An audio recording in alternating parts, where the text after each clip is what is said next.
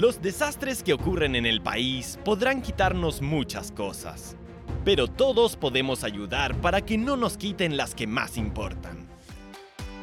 Tú también puedes aportar tu grano de arena, porque todos suman. Un programa conducido por Ian Gorayev. Hola, amigas y amigos, como siempre, muy buenos días, buenas tardes, buenas noches, dependiendo de dónde nos están escuchando. Soy Ian Gorayev. Bienvenidas y bienvenidos a este nuevo episodio del programa Todos Suman, donde seguiremos conversando, como siempre, sobre cómo podemos colaborar a reducir el riesgo de desastre que lamentablemente nos afecta cada cierto tiempo. Como siempre, quiero agradecer, felicitar el interés y el esfuerzo que realizan radios nacionales que se suman a este programa, como la Radio Nueva Era de Arica, Radio El Salar de Pozo Almonte, Radio XQA5 de Vallenar, Radio Comunicativa en Ovalle, Salamanca Radio en Salamanca, Radio Sonar en Villa Prat, Radio Cristalina en Panimávida, Radio Maki en Loncoche, Radio Lanco en Lanco, Radio FM Siempre en Valdivia, Radio Sonata en Nueva Imperial, Radio 1 Latina en La Unión, Vía Austral Radio en Coyhaique y Radio Milenaria en Puerto Aysén. Vayan para todos eh, las radios, nuestras amigas y amigos que nos están colaborando en, este, en la transmisión de este programa, mi reconocimiento, mi reconocimiento porque esta es una labor compleja que lamentablemente eh, tiene a veces muy poca difusión, pese a que somos un país extremadamente expuesto a diferentes amenazas, principalmente de origen natural. Veamos qué situación de amenazas hay vigente para un día de eh, un día como hoy, ¿cierto? Según la ONEMI tenemos un, se continúa un monitoreo en alerta amarilla en la comuna de Timauquel por incendio forestal. Se declara una alerta amarilla en la comuna de Camiña por un evento hidro eh, corrijo, un evento meteorológico. Hay un monitoreo de alerta temprana preventiva en la comuna de San Clemente por el complejo volcánico Laguna del Maule. Se actualiza la alerta temprana preventiva en la provincia del Tamarugal por un evento meteorológico. Se declara una alerta temprana preventiva en la región de Aysén por amenaza de incendio forestal. Se actualiza la alerta temprana preventiva en la provincia del Loa y las comunas Antofagasta y Taltal también por tormentas eléctricas hay un monitoreo de alerta amarilla en la comuna de Los Vilos eh, por un incendio forestal. Se declara alerta temprana preventiva en la región de la Araucanía por también amenaza de incendio forestal.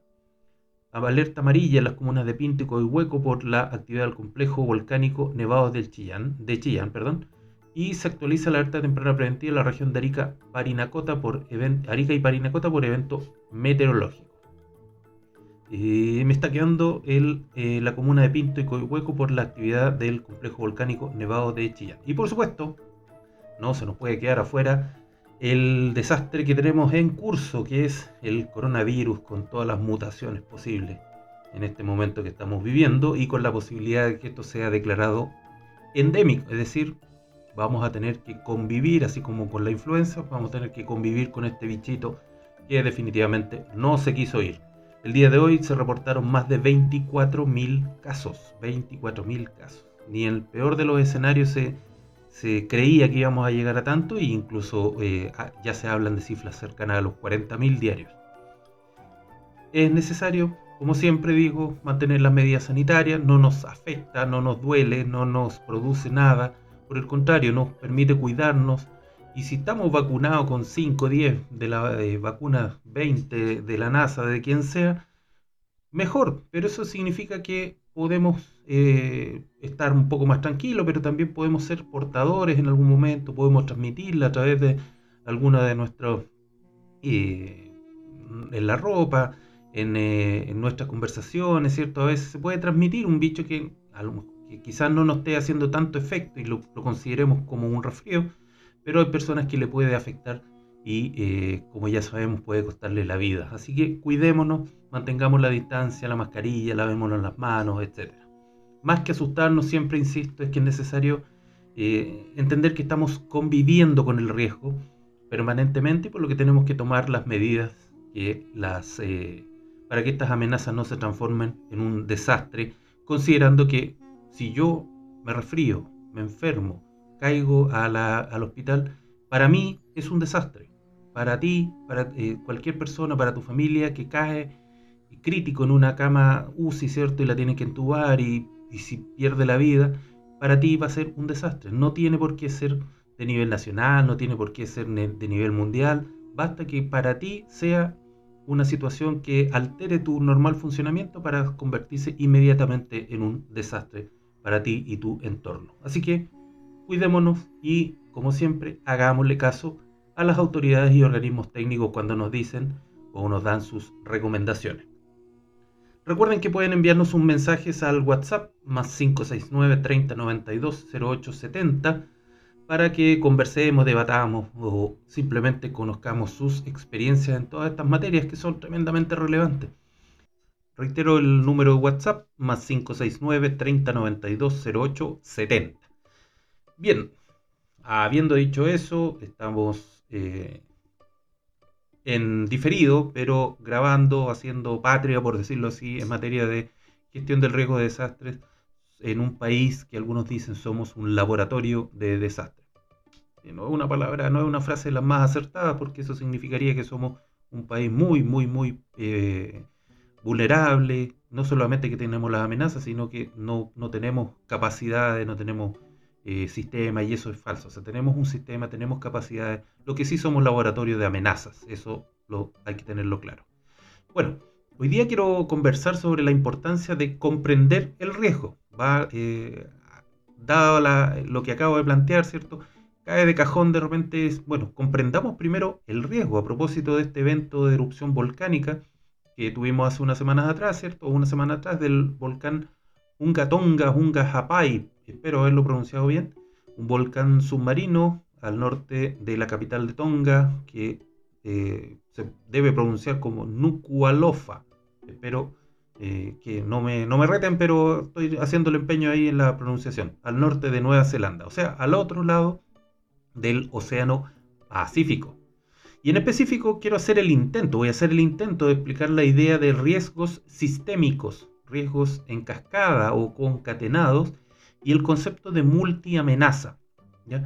Estamos en un mundo totalmente globalizado, totalmente conectado, hiperconectado, con más información que antes. Probablemente las amenazas y eh, su comportamiento han sido muy similares al pasado, pero ahora tenemos mayor información, se conocen mejor, se conoce su comportamiento y en algunos casos se pueden prever algunas de ellas.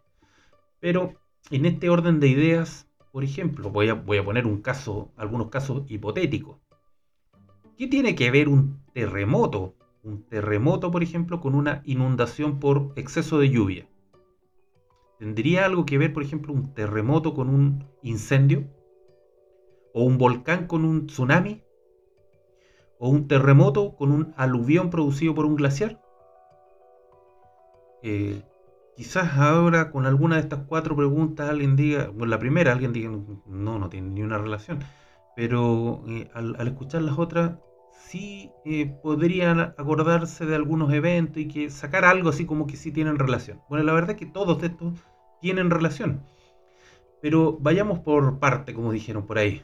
En primer lugar, el riesgo, el riesgo de un desastre, el riesgo de un desastre es una combinación entre una amenaza o unas amenazas, el grado de exposición y la vulnerabilidad que tengamos ante esas amenazas. ¿ya? Ahora, con toda la información y experiencia que hoy existe, eh, también nos hemos podido dar cuenta que esa combinación de variables también tiene sus propias combinaciones posteriores. Y en específico aparece el concepto de multi-amenazas. Una definición dice que es una combinación de dos o más factores de amenaza manifestados en forma aislada, simultánea o por reacción en cadena que producen un suceso disparador de un desastre. Elementos, eventos que pueden producirse uno, más, juntos, por separado, reacción en cadena, etcétera, que finalmente desembocan en un desastre. Entonces, si tomamos por ejemplo un volcán, un volcán, ¿podría producir o gatillar otra amenaza de origen natural humano? Ahí les dejo a la, para que empiecen a analizar. Un volcán ¿ya? que haga erupción podría producir otra amenaza. eh, ya sea de origen natural o humano? Y la respuesta es un absoluto sí. Absoluto sí. Déjame ponerle el sí, absoluto. ¿Ya? ¿Y eso qué significa? ¿Ah? Sin ir más lejos, la, erupción de este volcán en Tonga, ¿qué produjo? Aparte de la cantidad de emisiones de gases y, material que salió disparado hacia la atmósfera, que eh, tuvimos un tsunami, ¿cierto? Un, tsunami que cruzó todo el Océano Pacífico y llegó a las costas de nuestros países de América, en eh, Chile, Perú, etc. Ahora, en el caso de Ahí tenemos, bueno, la segunda amenaza, o sea, tenemos una amenaza de volcán, volcánica, está lejos, pero eh, para los neozelandeses está el volcán y el tsunami. A nosotros nos llega el tsunami. Pero en Perú, en Perú, tras este tsunami se produce un derrame de petróleo. Fíjense la, la complejidad, o sea, un volcán al otro lado produce tsunami, llega a nuestras costas. Y en nuestras costas, en Lima específicamente, eh, presuntamente por el, oleaje fuerte que se atribuye a esta erupción del volcán submarino, afecta a un barco, un barco petrolero de eh, Repsol, la empresa Repsol, mientras descargaba eh, crudo, petróleo. Se supone, ya hasta el momento, que afecta una extensión de más de 3 kilómetros cuadrados de, playa y mar, y es considerado el peor desastre moderno, reciente de la historia, eh, desastre ecológico en la historia de Perú. Según France 24, France 24, las últimas estimaciones cifran eh, que se ha vertido alrededor de 954 mil litros de petróleo al mar, casi un millón de litros de petróleo, y que por ahora este desastre tiene graves consecuencias económicas para alrededor de 1.500 pescadores artesanales, ¿cierto? Eh, que extraen recursos de un mar con más de 700 especies, dice, eh, de peces y 800 de moluscos y crustáceos. crustáceos.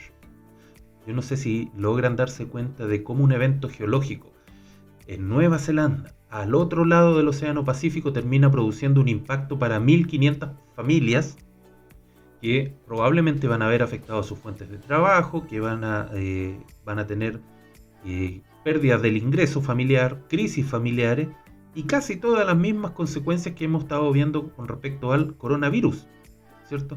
que eh, más allá de la cuarentena, más allá de todas las medidas sanitarias, que produjo un bicho como el coronavirus, que se produce en China, que viaja todo el mundo, llega a nuestro país, y que es lo que nos produjo en un principio, y hasta el día de hoy estamos viendo las consecuencias, desempleo, eh, pérdida de la, del trabajo, ¿cierto? Que bueno, es lo mismo, eh, pérdida de los ingresos para quienes son independientes, pérdida de la o problemas en la, en la familia, relaciones familiares, etc.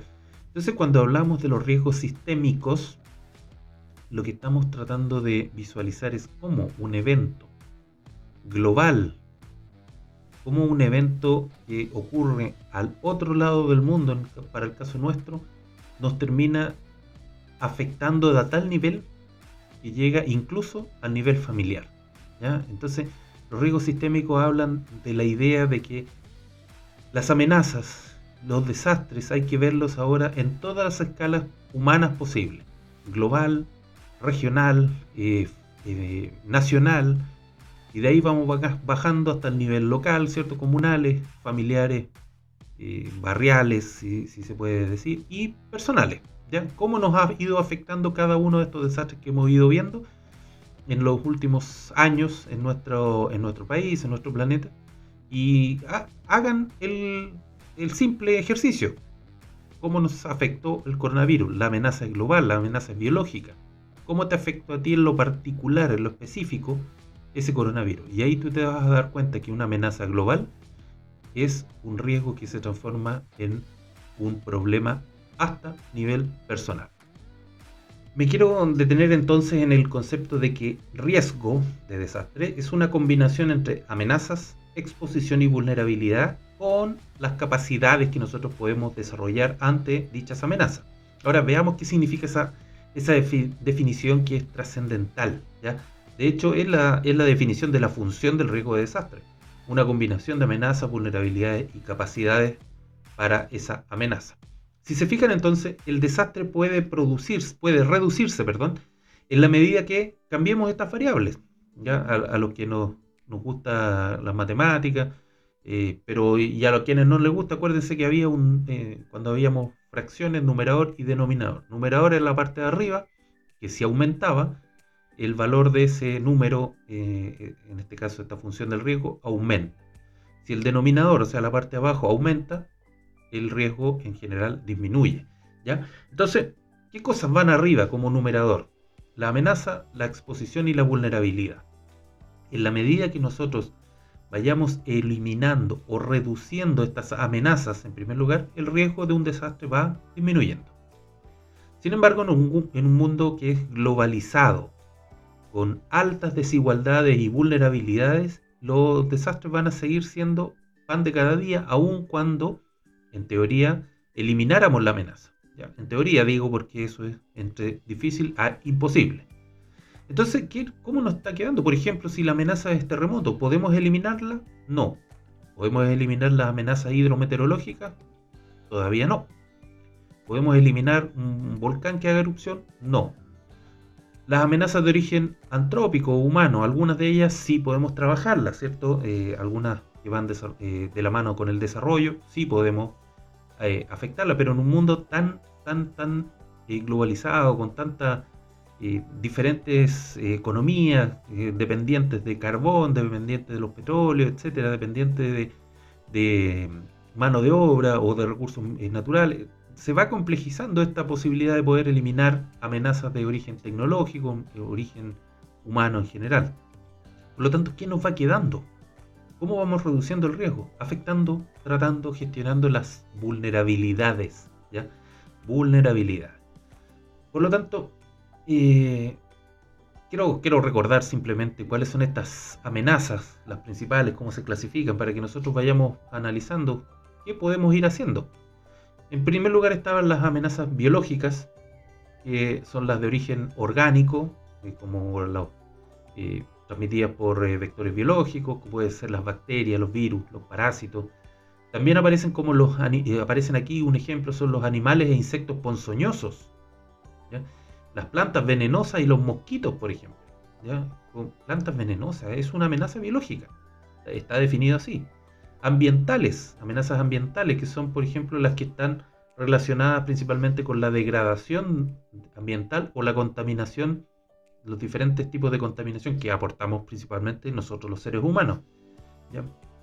También aparecen las amenazas de origen eh, geológica o geofísica, que son los procesos internos de la Tierra, como por ejemplo los terremotos, la actividad volcánica, los procesos como los movimientos de masa, eh, desprendimientos de tierra, roca, etcétera, derrumbes, las amenazas hidrometeorológicas que tienen relación con la atmósfera, eh, los procesos hidrológicos y o oceanográficos, como por ejemplo ciclones, tifones, huracanes, eh, inundaciones, las crecidas del río, la sequía, las olas de calor y frío, Y las mareas de tormenta en las zonas costeras, dice.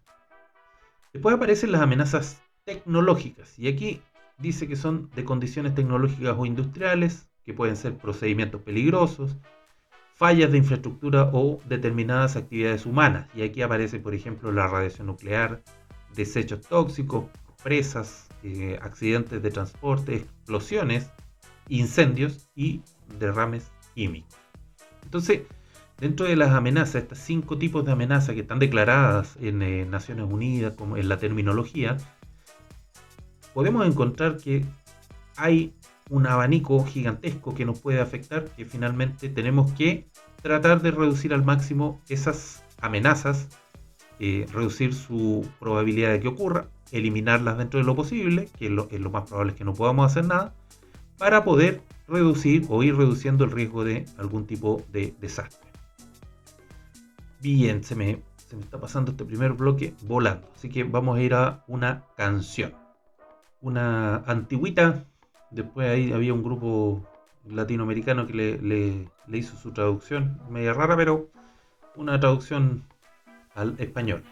Eh, no sé si se pronuncia Desireless o Desiree, algo así. ¿ya? Pero la canción es eh, Voyage, Voyage y eh, nos estamos viendo a la vuelta.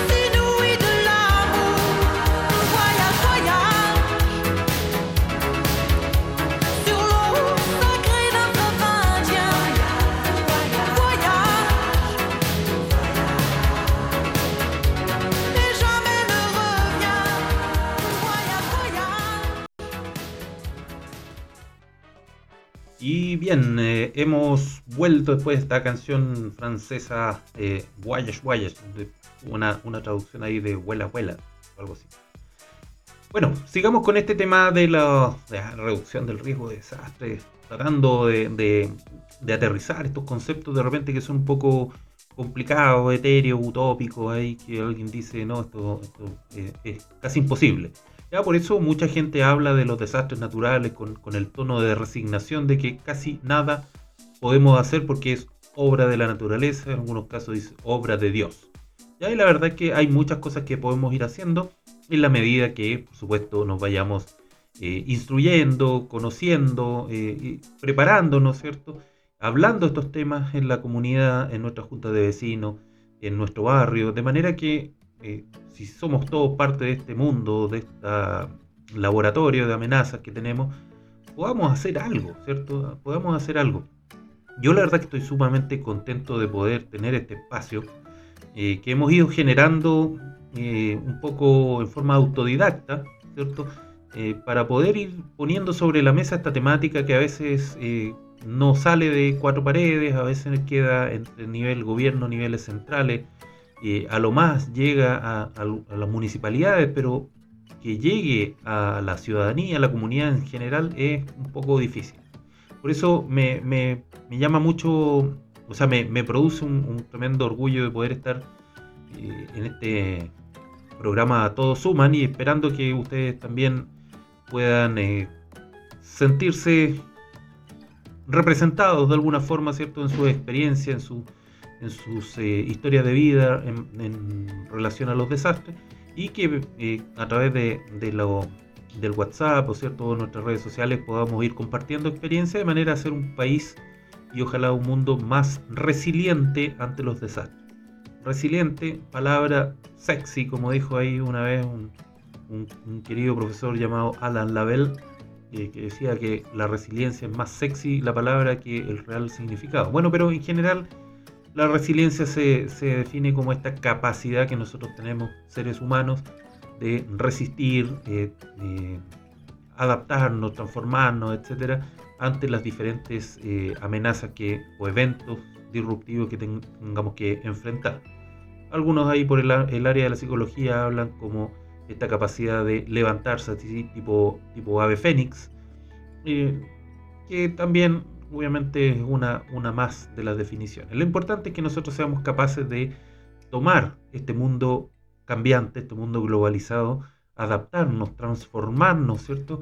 Y poder, en la medida de lo posible, ir reduciendo los riesgos de manera que no tengamos que perder nuestros bienes, nuestras vidas cada cierto tiempo, porque no nos hemos preparado.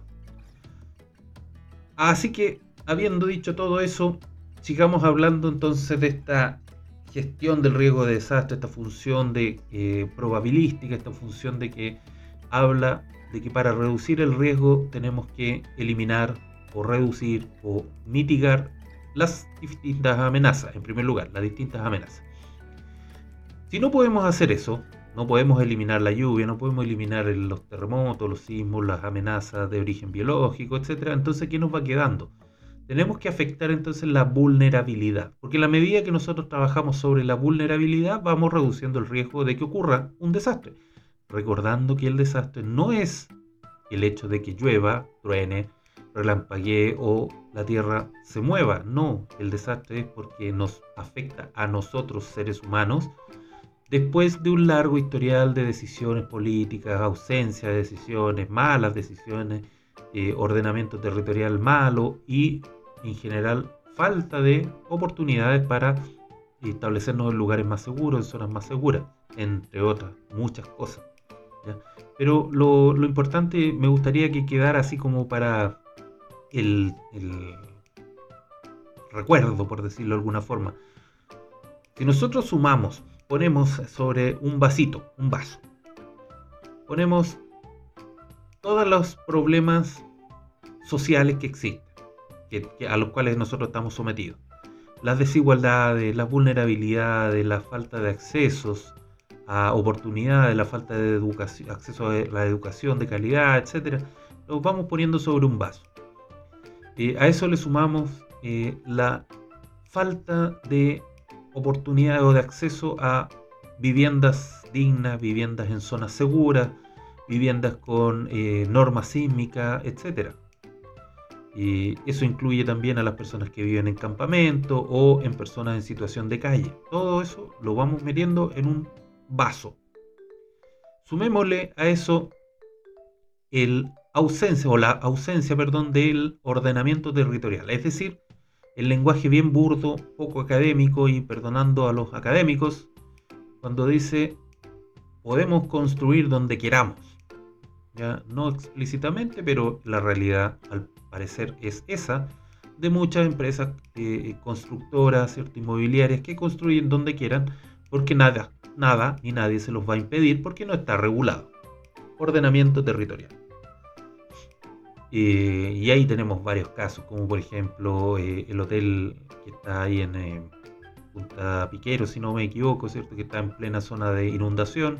Es bonito el lugar, es bonito el hotel, pero está en una zona de riesgo. y eso lo hacemos conscientemente, ¿cierto? No, podemos alegar que no sabíamos que la Tierra, el Chile, digamos, está sometido a esfuerzos eh, por dos placas que se mueven, ¿cierto? Que chocan, que colisionan, que subducen una sobre otra y que estamos permanentemente en riesgo de terremotos y tsunamis. No podemos esgrimir que, ah, no, no lo sabía. Eh, entonces, bueno, teniendo todo eso, eso lo vamos sumando y lo vamos agregando en un vaso. A eso vamos sumándole, eh, no sé, problemas sociales. y sumémosle la incapacidad o la falta de voluntad política a veces de hacer mejores o tomar mejores decisiones en el desarrollo de, nuestros países, de nuestras comunidades. Sumémosle el alguien lo tiene que hacer.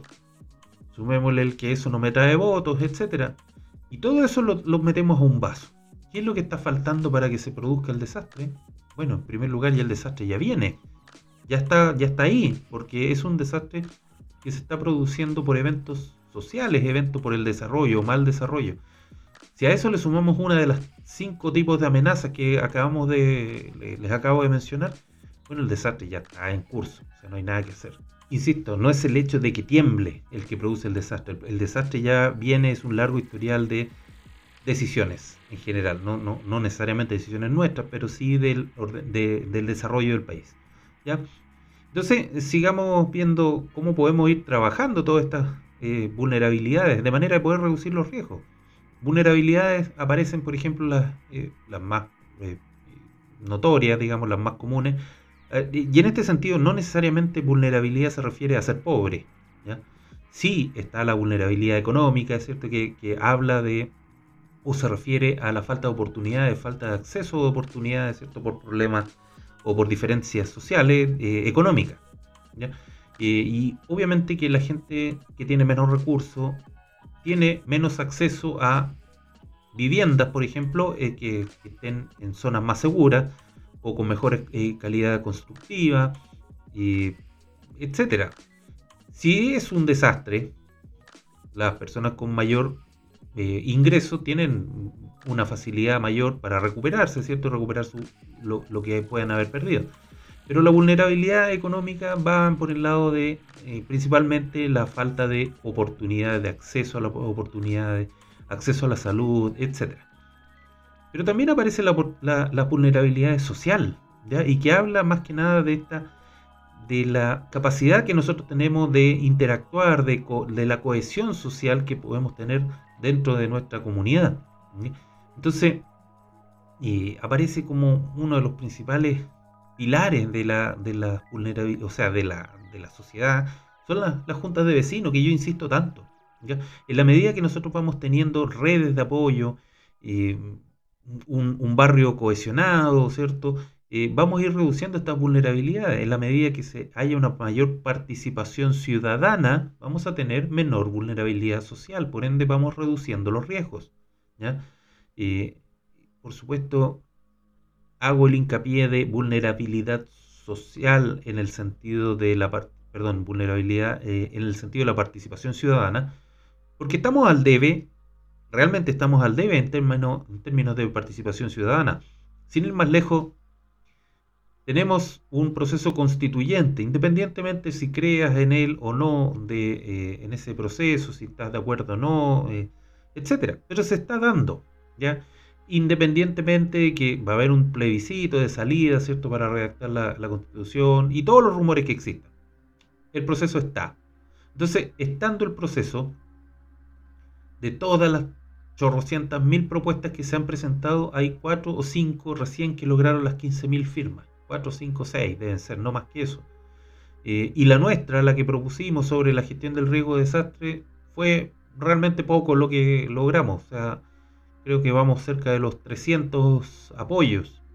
Es poco, es muy poco. Pero la verdad que si vemos el vaso medio lleno significa que por lo menos hay 300 personas que están interesadas en esta temática eh, y es ganancia. Como hay una película ahí de, Invictus de Nelson Mandela que decía, si hay una persona ya es ganancia. Si hay una persona que está de acuerdo con nosotros, eh, algo, algo hemos ido logrando. Y si tenemos 300, creo que es un, un éxito dentro de, lo mal que en el fondo no, fue la esperanza que teníamos juntar las 15.000 firmas. Pero no importa. Algo se está haciendo y ya vamos a llegar a un punto en que la gestión del riesgo de desastre sea prioridad nacional, como lo pide el marco internacional de Sendai para la reducción del riesgo de desastre. Y interesante que si hablamos de vulnerabilidades, aparece la vulnerabilidad educacional. ¿Y qué podrá tener que ver, o sea, qué tendrá que ver la, vulnerabilidad educacional en gestión del riesgo de desastre o en desastres en general? Bueno, la, la respuesta es súper simple. En la medida, primero, en la medida que nosotros vayamos educándonos desde los niveles básicos, educacionales, básicos, medios, etcétera, en estas materias, ya los desastres y los eventos o las amenazas naturales principalmente ya no van a ser sorpresa, ya no van a ser eh, un proceso de amnesia que se nos olvidó lo que pasó, no, porque ya va a estar en nuestro ADN. Así como en algún momento hubo educación cívica que se eliminó, eh, sería interesante que en las mallas curriculares aparezca el concepto de amenazas, el concepto de vulnerabilidades, eh, el concepto de desarrollo de capacidades, porque en la medida que nosotros vayamos trabajando sobre esas, vamos a ir reduciendo el riesgo de desastres. en la medida que vayamos eh, capacitándonos, formándonos en nuestra vida adulta, ya en nuestra vida laboral, en estas materias de cómo reaccionar, cómo gestionar, cómo reunirnos, etcétera, cómo hacer comités de crisis, de gestión del riesgo, de, protección civil o de emergencia, el nombre que tenga. Hoy en día se llaman COGRID, que es el Comité de Gestión del Riesgo de, de Desastres, este nuevo SINAPRED, pero eh, independiente de eso, del nombre que, tenga, eh, es una vulnerabilidad el hecho de que no estemos capacitados, no estemos preparados, no conozcamos ni siquiera eh, qué es que un desastre no es natural. ya eso no, puede ser porque finalmente estamos aumentando las vulnerabilidades. Pero también podemos entrar, un, vamos a hacer una vuelta de tuerca. Ya, démosle una vuelta de tuerca más la calidad de la educación puede afectar a la eh, vulnerabilidad educacional y por ende la vulnerabilidad general y por ende aumentar el riesgo de desastres? Una vuelta de tuerca, ¿ya? Varias vueltas de tuerca, dos mortales hacia atrás, al decir la calidad de la educación puede afectar finalmente, ya que estamos hablando de, sistemas, de una cosa va encadenándose, eh, encadenada con otra y así, puede afectar la mala calidad educacional, digamos, o, la falta de, calidad en la educación, puede afectar o puede aumentar el riesgo de desastre? Y la respuesta es, nuevamente, sí, por supuesto. Y por una razón muy simple. En la medida que nosotros, y, aquí ni, siquiera tenemos que entrar en, de hablar en desastre, en la medida que nosotros tengamos una educación mejor, de calidad, ya no voy a entrar en el tema de gratuita, no, pero de calidad. Si nosotros tenemos educación de calidad vamos a tener mejores oportunidades en la vida, mayor acceso a oportunidades, ya no estoy hablando de plata, oportunidades. Y en la medida que tengamos más oportunidades vamos a tener también mayor acceso, mayor acceso eh, a recursos, a bienes que podría reducir las vulnerabilidades físicas, sociales, eh, y otros tipos de vulnerabilidades. Por ende, si reducimos esas vulnerabilidades, también reducimos el riesgo de desastre. Miren la vuelta que le estoy dando y para que nos demos cuenta, no solamente se trata de educar en desastres, educar sobre riesgos, sino que educar en general, porque la medida que nosotros educamos, tenemos una mejor educación a nuestros niños y niñas, van a tener mejores oportunidades en la vida. Por ende, menos riesgo de tener una vulnerabilidad económica, social, educacional que redunda en un mayor riesgo de desastres. ¿Cómo se me pasa volando este bloque? Y espero que también para ustedes les sea agradable, espero sus comentarios al, WhatsApp más 569 30 92 08 70 para saber qué opinan. La verdad que eh, a veces estos monólogos eh, son interesantes. A mí me gusta hablar, ¿cierto?, de estos temas, pero también me gusta escuchar a la gente. Me gusta escucharlos a ustedes, cuáles son sus experiencias en estas materias. ¿Cómo diablos, perdónenme la expresión, cómo diablos metemos a la comunidad en esta, en esta gestión del riesgo de desastre cuando incluso hasta la ley nueva no las considera? Ya ahí me hago responsable, a pesar de que a algunos no les guste lo que acabo de decir, pero es la cruda realidad. Bueno, vamos a ir a una, nueva canción para eh, dar paso al último bloque, que es de, eh, ¿cómo se llama esto? Ah, Modern Talking. Modern Talking, un grupo que vino al Festival de Viña, así que si se me cae el carnet, da lo mismo. Nos vemos a la vuelta en 100 Years, o sea, en 100 años. Oh.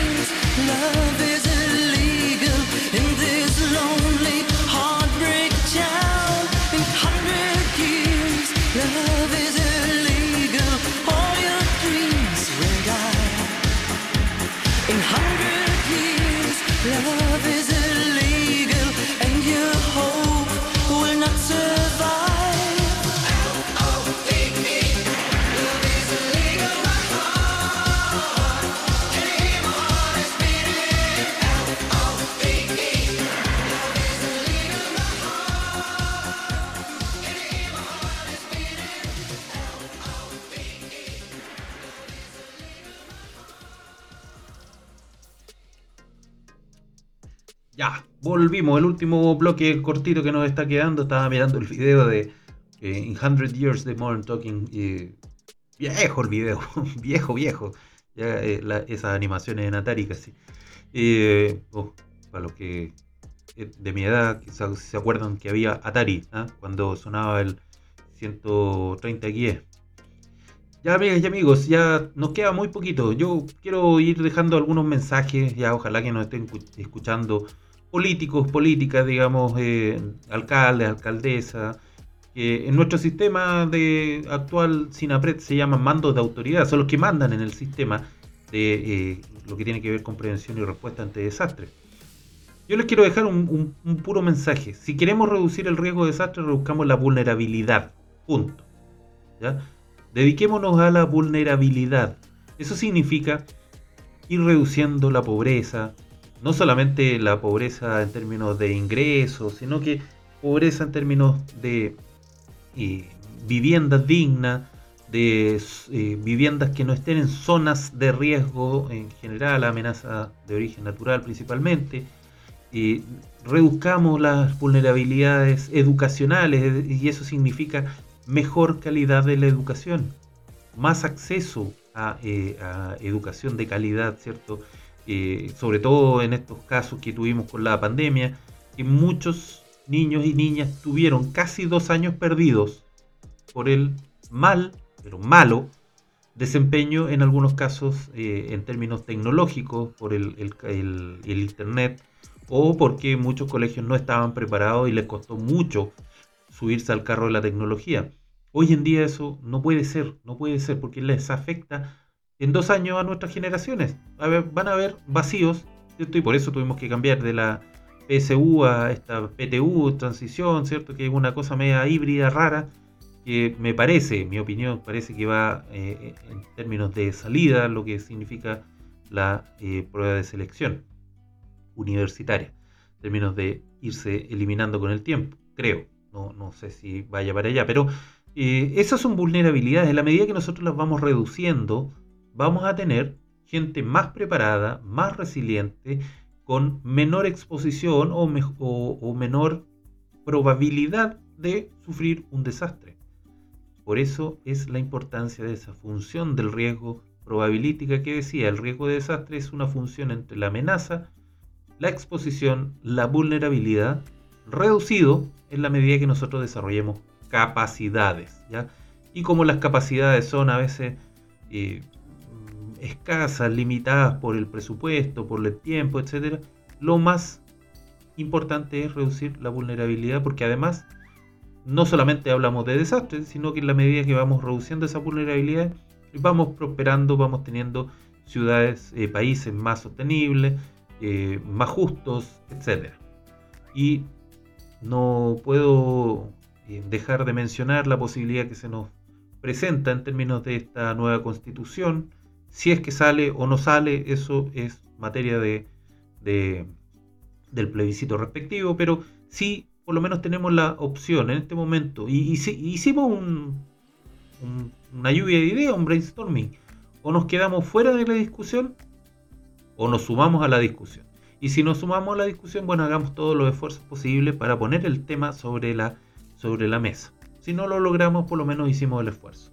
Entonces, mensaje para políticos eh, de, todo, de todos los géneros, de todas las eh, culturas, edades, eh, edades, cierto rango etario, etcétera. Preocúpense de la vulnerabilidad, ya vulnerabilidad y no solamente de pobres, ya Preocúpense de la gente que vive en los campamentos, preocúpense de la gente que vive en situación de calle, preocúpense de, de las personas con algún grado de discapacidad, preocúpense de las personas que tienen, por ejemplo, que son electrodependientes, que oh, aparecieron electrodependientes una vez que nevó en Santiago el 2017 y murió una persona eh, que era electrodependiente, aparecieron sobre la mesa estos grupos. ¿ya? Como que nunca hubiésemos tenido personas que dependen de la electricidad para sobrevivir. Y eso es porque por mucho tiempo a nadie, perdónenme la expresión, a nadie le ha importado, sobre todo en el ámbito político, la reducción o la gestión del riesgo de desastre. Por eso es tan relevante que hoy día en un mundo tecnológico, informático, donde las redes sociales nos cuentan, pero en tiempo real las cosas que están pasando y las que no, que son mentiras también, pero por lo menos la información fluye en tiempo real. Ahora tenemos conocimiento sobre todo, todo lo que está pasando. Entonces no hay excusa ahora para, para no tener en nuestras oraciones, por decirlo de alguna forma, a estos grupos vulnerables, tanto física como social, como económico, eh, y que por supuesto aumentan el riesgo de que a esas personas les ocurra un desastre. Bueno, ya nos está quedando poquito para finalizar. Yo me, gustaría dejarles ese mensaje eh, a todas las personas que toman decisiones, ya eh, políticos, y encargados de protección civil o ahora encargados de la unidad de gestión del riesgo de desastres en las diferentes reparticiones públicas, municipales, privadas, etcétera, que tienen una oportunidad, que tienen un desafío tremendo, ¿ya? que tienen una, dijéramos, una hermosa posibilidad de poder reducir el riesgo de desastres y de pasada, si lo vemos en el contexto general de que los desastres no son producidos porque, por amenazas eh, naturales únicamente, sino que son por todo un desarrollo, un historial de cosas de desarrollo humano, tienen una tremenda oportunidad para reducir vulnerabilidades que van a mejorar no solamente eh, o reducir no solamente el riesgo de desastre, sino que van a mejorar notablemente la calidad de vida de nuestros compatriotas de nuestro país. Si reducen las vulnerabilidades principalmente, van a pegarle un golpe, un combo, pero tremendo a la posibilidad de que ocurran desastres. De pasada, mejoran la calidad de vida, eh, nos vamos hacia, o sea, nos acercamos cada vez más a un país sostenible, justo, ¿cierto? Que pueda darle oportunidades a todas las personas, sean nacionales, migrantes eh, o no. Y, eso es, un, es una, como digo, una tremenda oportunidad. Por eso me alegra tanto que estemos, que me estén escuchando, yo participando acá y ustedes participando también desde sus casas, pensando, reflexionando, corriendo la voz, diciendo que hay un loco en la radio hablando de leceras de, de desastre, porque esos son oportunidades que nos brindan en este momento un terremoto, ¿no? ya sabemos, Chile ayuda a Chile y esas campañas, Teletón y todo, ¿qué es lo que hacen? Son formas que tenemos para darnos cuenta de que podemos unirnos, que podíamos haber hecho algo para no llegar a eso, que podemos sacar lecciones aprendidas para ir reduciendo esas vulnerabilidades, sacar a la gente de la pobreza, mejorar la calidad de la educación, etcétera, porque eso, en la medida que lo hagamos bien, en la medida que lo hagamos justo, para todos accesible, vamos a reducir los desastres. He dicho, bueno, aprovechando que estamos en temporada de políticos, eh, solamente quiero finalizar recordando de que estamos en esta iniciativa de, propuesta o de, iniciativa constitucional que hemos presentado hace ya un tiempo que estamos tratando de juntar la firma, estamos a años luz de las 15.000, pero hemos hecho el esfuerzo. Eh, espero que, todos valoren el esfuerzo que se está haciendo y nos ayuden a seguir creciendo en esta materia. Tenemos una, iniciativa presentada, ¿cierto?